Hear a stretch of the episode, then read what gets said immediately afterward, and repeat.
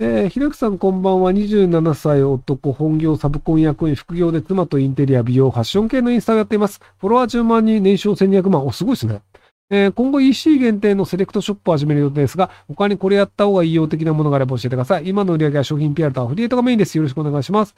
奥さんが多分美人だと思うんですけど、あの、結局その、いかにフォロワーに対して、その売ってる商品が、あの、まあ、かっこいい、かわいいものだと思ってもらえるかっていうので、多分インスタグラマーにちゃんとお金を払って来てもらうとかの方が、あの、いろんなバリエーション増えると思うんですよね。そのお母さんが綺麗系、奥さんが綺麗系だとしたら、可愛い系の人にきあの来てもらうと、それはそれでそういうターゲットが増えたりすると思うので、なのでそのターゲットに合わせてモデルを雇うっていうのも、あの、時間の問題でやる必要があるんじゃないかなと思いますけど、その奥さんだと別にあの、給料ゼロだから、全然これでいいじゃんっていうのと、やっぱりその、広がる幅っていうのは限られてしまうので、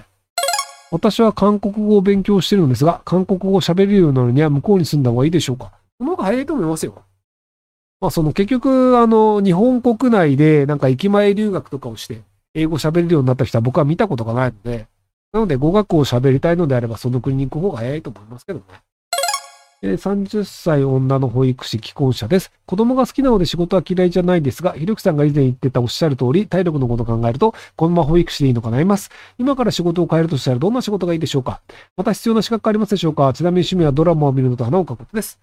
あの、保育士の定先生っていう方がいるんですけど、保育士だけでは絶対に儲からんっていうのがあったので、保育士のコンサルティングっていう形で、いろんな保育所に入って、で、アドバイスをしたりとか、本を書いたりとか、YouTuber っていうのをやって、えげつない年収もらってるらしいっす。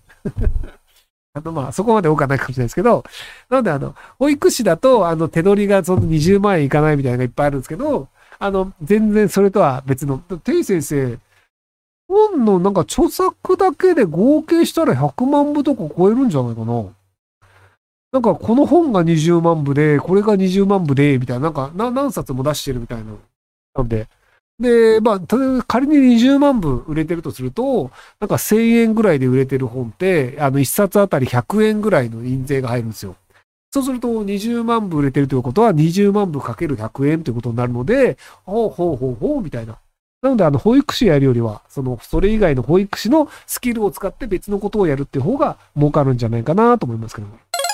えー、〇〇なら転職した方が良い、〇〇なら転職しない方が良いというような基準はありますでしょうか？仕事の給与が満足しています。ただ先輩に一人折りが合わない人がいます。先輩と話しているとやる気と自信がなくなり、今後仕事をしていける気がしません。ただ上司にはお世話になっているので辞めづらいです。また今度の4月で4年目なので早すぎるかなと思っています。えー、いつか辞めるなら今でも良いかと思いますが、踏ん切りがつかないためアドバイスいただけないでしょうかえっと、転職活動してください。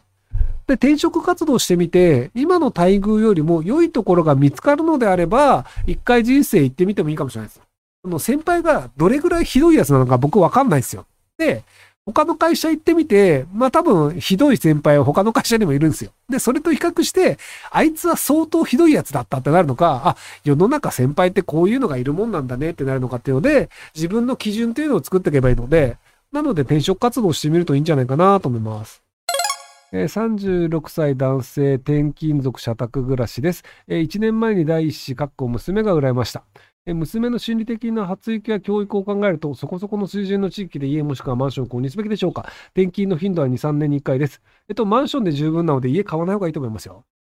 あの、それはそこの、あの、家を買うことによって、この資産価値が上がるかどうかって話なので、で、そのたまたま転勤先のところが資産価値が上がるような地域であれば、運よく OK かもしれないですけど、まあ基本的にはその、たまたま転勤になったところが、で、買ったものが資産価値上がるかどうかっていうのは別の話なので、なので、転勤とは関係なく、その資産価値として不動産にお金を投資したいと思うかどうかっていうところで決めた方がいいんじゃないかなと思います。